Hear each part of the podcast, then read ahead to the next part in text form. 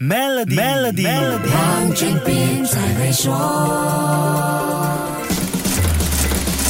你好，我是黄俊斌。生成式人工智能 （Generative AI） 绝对是2023年互联网科技业的兵家必争之地。ChatGPT 和 Bard 打响了 Microsoft 挑战 Google 搜索霸主地位的第一枪。同样是能做到真人般自然对话，但这两个人工智能聊天机器人的技术基础还是有点不一样的。简单说一下，ChatGPT 它用的是 OpenAI 的 Generative Pre-trained Transformer 生成式预先训练互感器技术，靠 AI 帮助强化机器学习。还有专人培训，让他能够预判人类在对话当中的反应和预期。细节我就不花时间多说了，你可以到 Shop App 找一月中的黄俊斌才会说关于 Chat GPT 的专题内容。But 用的是 Google 的 Language Model for Dialogue Applications 对话式语言模式，简称 Lambda。这个系统会从字里行间寻找规律，而不是从单一文字来开展对话内容。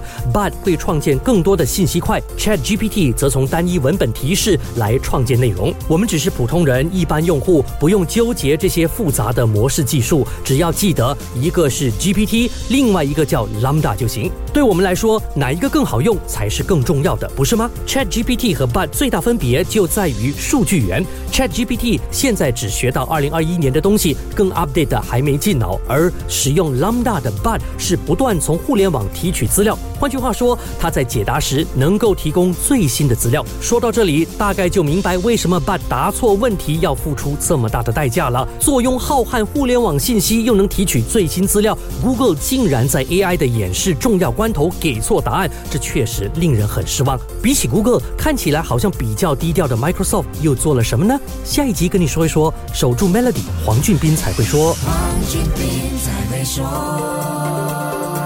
于二零二三年三月三十一日前开设 Maybank 商业户口，有机会赢取 MacBook Air、iPad 或 Nespresso Essenza Mini，需符合条规。